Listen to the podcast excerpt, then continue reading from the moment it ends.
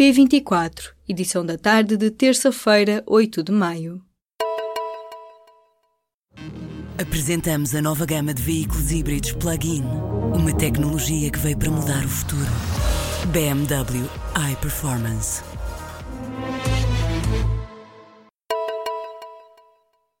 Eduardo Cabrita foi confrontado pelos deputados nesta terça-feira com a demissão do comandante operacional da Proteção Civil. O ministro da Administração Interna mantém que a saída de António Paixão foi apenas por razões pessoais, mas sem responder a perguntas concretas dos deputados. Na segunda-feira, mesmo em cima da chegada do tempo quente, o comandante operacional da Proteção Civil demitiu-se, criando uma nova crise na entidade de proteção dos cidadãos.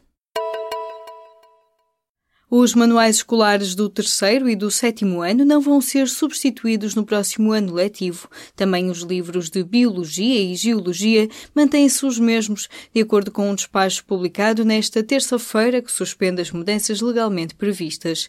A lei atual prevê que o calendário de adoção de manuais que está em vigor pode ser alterado, no sentido de alargar o período de vigência da adoção de livros escolares. Os manuais destinados aos alunos do primeiro ciclo que frequentam frequentam escolas públicas são gratuitos para as famílias. A função pública também vai ter um simulador de pensões até ao final do ano.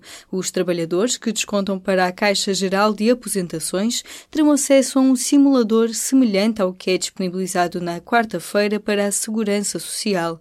Na apresentação do novo simulador de pensões, nesta terça-feira, António Costa aproveitou para deixar um apontamento. Na Segurança Social, tal como na saúde, educação ou forças de segurança, faltam recursos que é necessário preencher e a margem orçamental não pode ser toda gasta com os salários de quem já está na administração pública.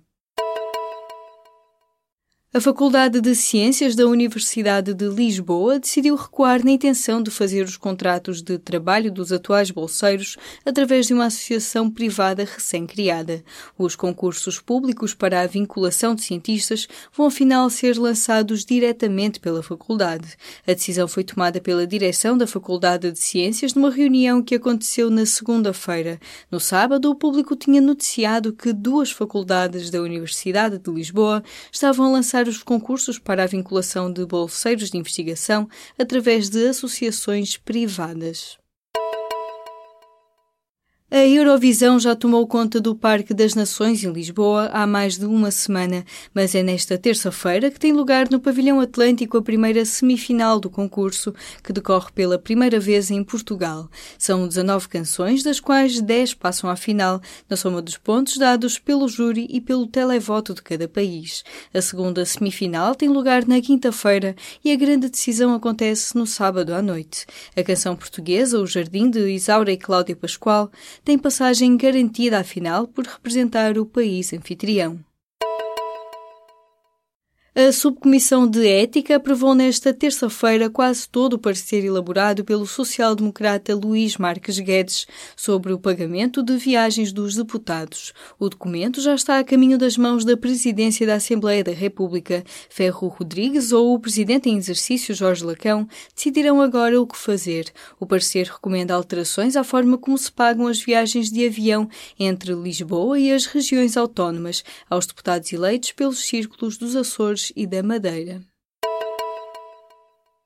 O presidente da Câmara do Porto desvalorizou o parecer do órgão de consulta da Unesco sobre o projeto da Time Out e de Souto de Moura para a estação de São Bento. Na Assembleia Municipal desta segunda-feira, Rui Moreira disse que o Conselho Internacional dos Monumentos e Sítios sofre de portofobia aguda e acusa a entidade de se limitar a fazer queixinhas sem grande consequência. O autarca independente respondia a uma interpelação do Bloco de Esquerda que citava o relatório do órgão de consulta da Unesco.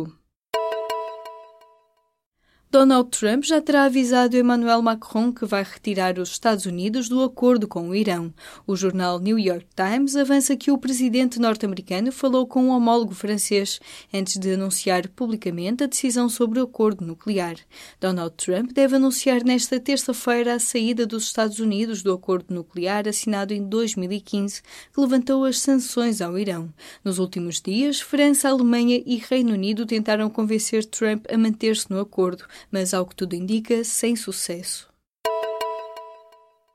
A República Democrática do Congo confirma a existência de dois casos de infecção pelo vírus do ébola no noroeste do país. Há pelo menos mais 10 casos suspeitos, afirmou nesta terça-feira o responsável pelo Instituto para a Investigação Biológica Congolês. Esta é a nona vez de que há registro de um surto de ébola na República Democrática do Congo. Os novos casos surgem menos de um ano depois do último surto neste país do centro de África, o antigo Zaire, em que houve oito pessoas infectadas pelo vírus. Entre 2013 e 2016, uma epidemia do ébola atingiu a África Ocidental e provocou mais de 11 mil mortos de um total de quase 30 mil casos identificados. A Altice propõe a criação de uma espécie de vigilante para o pós-fusão entre Mel e a TVI. A compra da Média Capital por 440 milhões de euros foi anunciada pela Altice em julho do ano passado. A empresa liderada por Alexandre Fonseca formalizou agora oito compromissos, numa tentativa de responder aos receios que a Autoridade da Concorrência manifestou em fevereiro. A dona da Mel enviou várias propostas para minorar os riscos da operação de concentração e quer nomear uma entidade externa para garantir que os vai cumprir.